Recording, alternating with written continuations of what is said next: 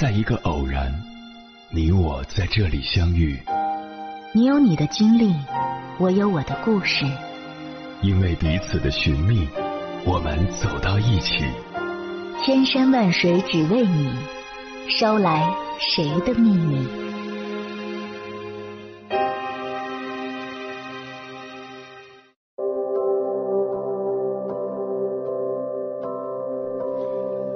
欢迎回来，各位夜行者，这里是正在直播的中国交通广播心灵夜话栏目《千山万水只为你》。深夜不孤单，我是迎波，我要以黑夜为翅膀，带你在电波中自在飞翔。二零二一年十月十一日，联合国生物多样性公约缔约方大会第十五次会议在昆明召开。开幕式上，九零后女孩初文文作为中国青年代表发言，她发言的主题是“上百万个九零后一起做了件大事”。讲述了他带领团队利用社交媒体平台发起新疆蒙新河狸保护系列公益项目，河狸食堂、河狸方舟等，吸引了超过一百万名九零后、九五后青年人参与到新疆阿尔泰山的自然保护工作中，使猛新河狸种群数量增长百分之二十，并成功入选联合国生物多样性一百家全球经典案例。这则新闻火上了热搜。朱文文也被网友们亲切地称为“河狸公主”，然而她的故事却不仅仅跟河狸有关。一九九四年，朱文文出生在新疆阿勒泰地区，两岁起便被从事自然保护工作的父亲抱着出野外。小时候，工作站里没有小孩子，野马、雪豹、金雕就成了他的好朋友。他说：“我从小就喜欢爬山下河，和动物待在一起。”最爱河狸宝宝。高中的时候，他对家乡的生态环境和生物多样性的丰富具有深切体会。他说：“我们这些当地孩子经常能有机会在蓝天白云和青山绿水中看到野生动物，从小与野生动物结缘，种下对生物多样性热爱的种子。”大学起，初文文就开始参与宣传自然保护工作。陆续受邀拍摄了中央电视台《拯救河狸》《布尔根的守候》等自然保护纪录片。二零一八年，从北京林业大学硕士毕业后，同学们大多留在北京，有的考了公务员，有的进了研究机构。是留在北京工作，还是回老家继续自然保护工作的梦想？楚文文一度非常纠结。后来，他问做了一辈子自然保护工作的父亲。父亲沉默良久后对他说：“志不求易者成，事不避难者进。你的事情你自己决定吧，爸爸都没意见。”最终，他选择回到阿勒泰，回到热爱的大自然。接下来，千山万水只为你，跟朋友们分享的文章选自青年文摘，名字叫《和离公主初文文拥抱大山里的简单纯粹》，作者林丁。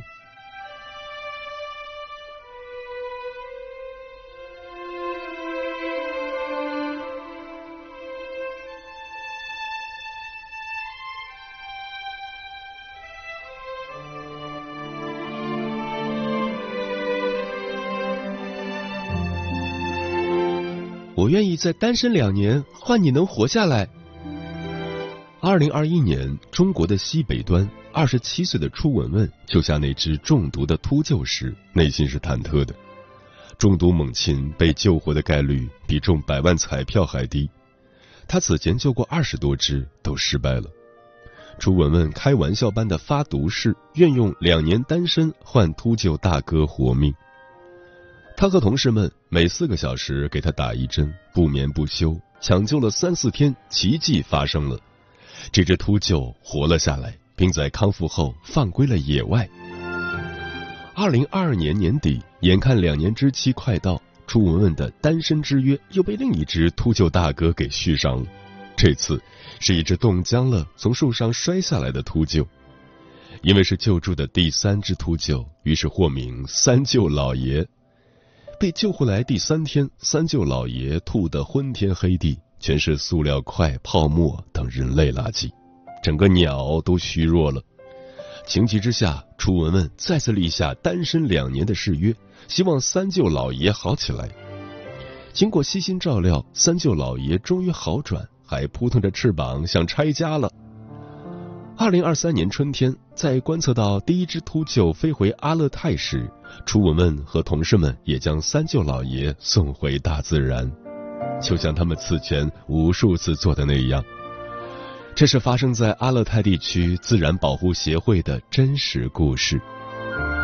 这个调侃着用单身换秃鹫活命的女孩。是阿勒泰地区自然保护协会的创始人会长。协会成立五年来，为了保护救助野生动物，初吻问赌上的可不只是单身。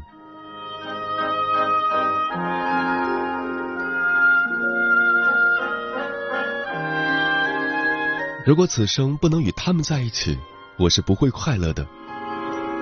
二零一七年，从北京林业大学硕士毕业后。初文文的同学大多留在了北京，有的考公，有的进大厂，有的去研究机构。是留在北京的写字楼里，还是回到新疆阿勒泰的大自然里？大城市的繁荣安稳与大山里的简单纯粹，该如何抉择？朱文文思考着，纠结着。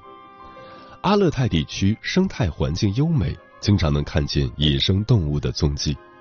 对野外环境。朱文文有着像呼吸一样自然的热爱，待在大自然中，他觉得很自在。我发现自己关于开心的所有想象，都寄托在好几千公里之外的我的野生动物们身上。如果此生不能与他们在一起，我是不会感到快乐的。第二年，他辞掉北京的工作，回到了家乡阿勒泰，继续自己做职业自然保护工作者的梦想。二零一八年九月，楚文文和另外两个志同道合的小伙伴，在阿勒泰地委行署的支持下，成立了阿勒泰地区自然保护协会。一开始只有三个初出茅庐的年轻人，从零开始，一点点摸索，吃住在毛坯房，加班到大半夜，工作繁重，没有工资，每天忙到飞起。除夕也只是中午陪妈妈吃了顿饭，晚上就赶回救助中心了。场地是简陋的，资金是不够的，药品和设备是短缺的，以至于那只中毒的秃鹫没有笼舍，只能委屈它待在洗手间。救助回来的动物要买肉喂养，大动物先吃肉，秃鹫等猛禽啃骨头，啃完再给野化训练用的耗子吃。还有剩的，就给喂鸟的虫子吃。没钱买肉了，他就偷偷溜回姥姥家，把冰柜搬空。最穷的时候，他向身边所有的朋友化缘，要肉，要药品。出野外时，夏有蚊虫叮咬，冬有极寒天气，还有各种突发状况。冬天掉进冰窟窿，零下三四十摄氏度，裤子结冰，但还得继续走。在河谷遇到洪水，幸亏跑得快，才没被冲走。车子坏了，直到天黑都没修好。后来初文文学会了修车换轮胎。这个身材清瘦、笑容爽朗的女孩，文能负责科研和技术，武能扛设备翻山越岭，是协会主心骨一样的存在。同事们常说，看见她就有了安全感。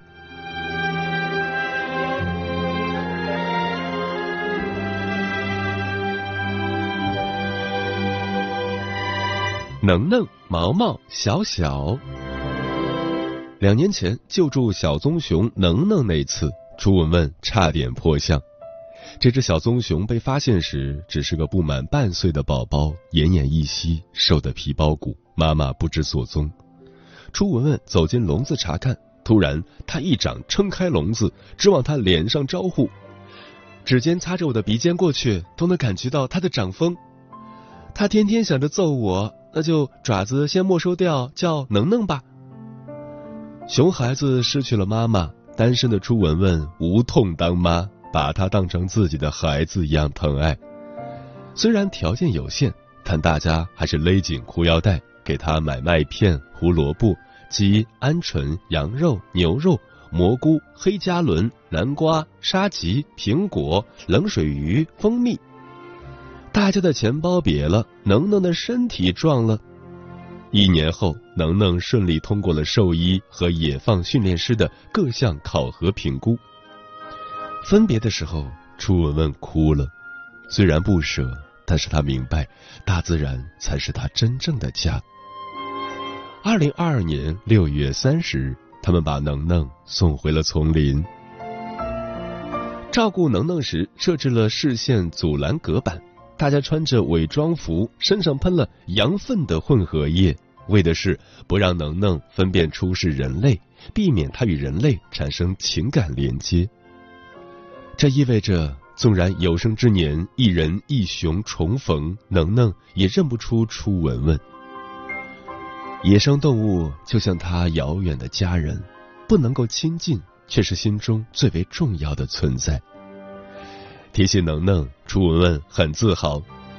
这是一例按照国际野生动物救助标准，严格遵照我国野生动物保护法，历时一年完整的完成救助和野化训练后野放的棕熊，更是新疆阿勒泰首次采用救助、野化、野放相结合的方式来救助和放生野生动物。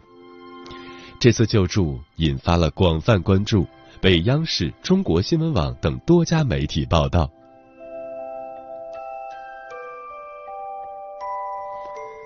二零二三年六月，协会放归了一对赤狐姐妹毛毛和小小。回想两年前发现他们时的情景，朱文文忍不住要掉眼泪。赤狐妈妈在外误食了中毒的老鼠，挣扎着拼命回窝。地上痕迹显示，他强撑着爬行了五百多米，直到洞口才断了气。小小的姐妹俩眼睛都还没睁开，浑身都是寄生虫，依偎在洞口的妈妈的怀里，靠着仅剩的一点点奶水续命，饿得奄奄一息。大家火速采购奶瓶、奶粉，一点点喂他们，又摆上电暖气，给他们造了一个温暖的小窝。吃饱喝足后，赤狐姐妹俩挤在一起休息，仍然十分虚弱。楚文文一度忧心她们挺不过来，所幸经过没日没夜的照料，姐妹俩熬过了危险期，恢复了活力，睁开了眼睛。为了不让他们认人，以便后续野放，他们在喂奶时都戴着头套。这样的救助故事几乎每天都在救助站上演。为了救助身受重伤、好不容易有胃口吃东西的鹅喉羚，大家每三小时喂食一次，半夜三点爬起来给它做夜宵。为了救助被淤泥堵住的河狸，初文文的同事在零下三十摄氏度的户外一躺就是一整夜。截至今年，初文文团队已成功救助了河狸、金雕、草原雕、棕熊、秃鹫、猞猁。鹅喉羚、狗獾、雕鸮、黑鸢、赤狐等三百五十四只受伤受困的野生动物，二百六十七只动物重回自然。初文文说：“当看到误入农用渠筑巢，冬天被冻在洞里，靠吃淤泥求生的河狸，请我们为它重新选择栖息地放归后，在清澈的水里开心的扎猛子时。”当看到翅膀挂在人类的铁丝网上，受伤流血不止的金雕，经救助后再次骄傲的昂起头俯视森林时；当看到一个个本该鲜活的生命再次灿烂在阳光下时，我感觉付出再多的努力都是值得的。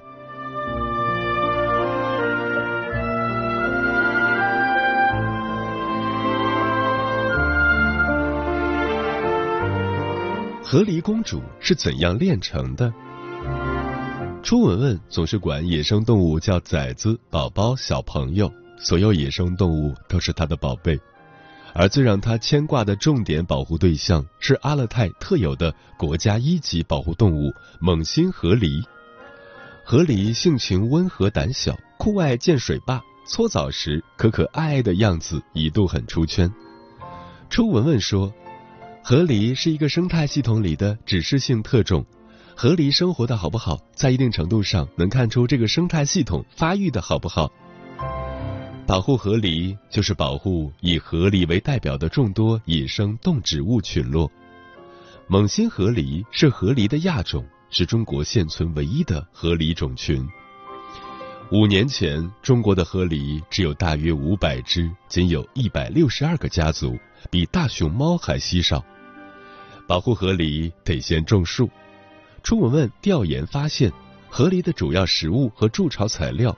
灌木柳的覆盖面积在萎缩，河狸经常饿得啃树干，这不亚于人类吃土。灌木柳的缺口是四十一万株，即使按照一棵树五元钱的成本计算，这笔钱对于他们来说也是天文数字。于是，他们发起河狸食堂项目，借助广大网友的力量筹集费用。为了扩大影响力。朱文文把工作时与野生动物之间的故事拍成或有趣或感人的短视频，发在社交平台。二零一九年，朱文文团队建立了中国第一个野生动物生境直播——河狸直播。越来越多的人被呆萌的河狸吸引，为河狸食堂慷慨解囊。朱文文也被网友亲切地称为“河狸公主”。那段时间，朱文文和同事们白天种树，晚上发微博告诉网友工作进展。每个人都被蚊子叮得满头大包，晒得黝黑。五年来，他们种下了七十多万棵灌木柳，超额达成目标。牛羊也爱吃灌木柳。朱文文说：“如果牧民不是我们的同伙的话，他们的牛羊从那儿一走，就把灌木柳吃没了。”朱文文沿着七百多公里的乌伦古河徒步一家家拜访当地居民，宣讲自然保护工作的意义。如今有五百多位牧民参与，组成了自然巡护队。河狸守护者项目应运而生，网友云认养河狸家族给河狸取名字，可以收到河狸的照片。认养的钱则用作巡护队的经费，以及为牧民买草料贴补损失。吃住都解决了，保镖也有了，但还是不够。楚文文救助过一只河狸，它前臂有一道很深的伤口，他们每天给它上药，可它最后还是死了。得到当地林草局的许可后，他们解剖了这只河狸，发现它的腹部全是脓。楚文文自责的痛哭道：“为什么我们没有救助中心？如果我们能够做详细的检查，可能最后的结果就不是那样。”二零二一年，楚文文发起河狸方舟公益项目，希望借助全社会的力量，建设一所专业的野生动物救助中心。二零二三年，朱文文向网友们报喜：“咱们的救助中心马上就要建好了。”从一张图纸到七千七百平方米的大院子，从一穷二白到兽舍、鸟舍、药品设备、野放训练区等一应俱全，这是阿勒泰在中国的第一所专业野生动物救助中心，可以挽救包括河狸在内的许多野生动物的生命。五年，蒙新河狸的数量从五百只左右上升到六百多只，增长了百分之二十。达到了中国自有河狸观测数据以来的最高峰值。初文文说：“看似只有一百只的提升，但任何一个物种数量在五百只以下就岌岌可危了。我们算是和林草部门把蒙新河狸从濒临灭绝的状态拉回来了。河狸家族也从一百六十二个增加到一百九十九个，整整新增了三十七个家族。”这意味着河狸们有了三十七个新的栖息地，可以安稳的做窝繁衍。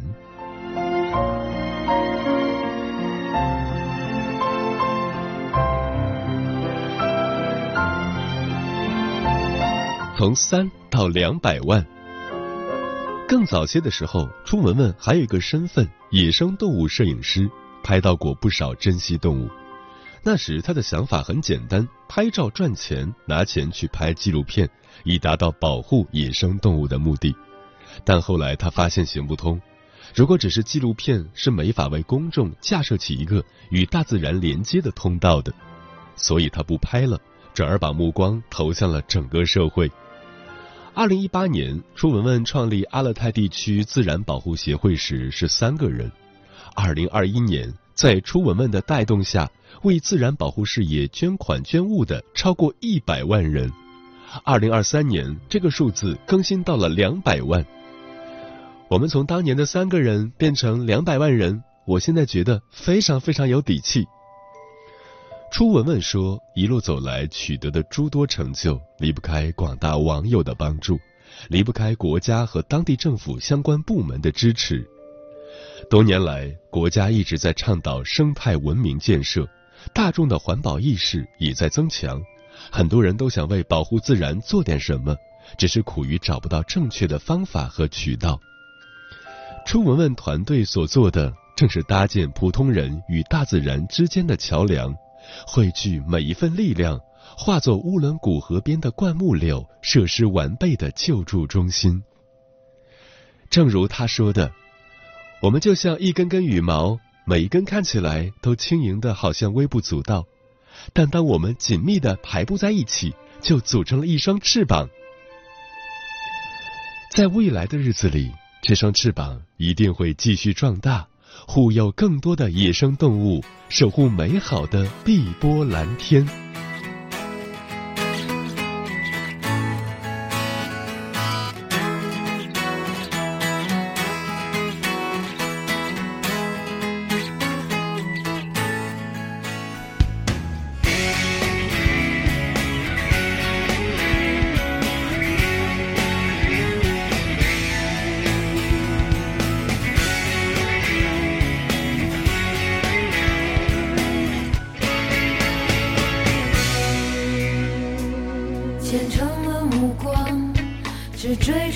阳，跃动闪亮的光辉，用执拗的名字诉说坚持，一生只要这纯粹。火焰的花蕊，无视隐晦，主张坚强的纷飞。你灿烂的笑着，我的忧伤瞬湮灭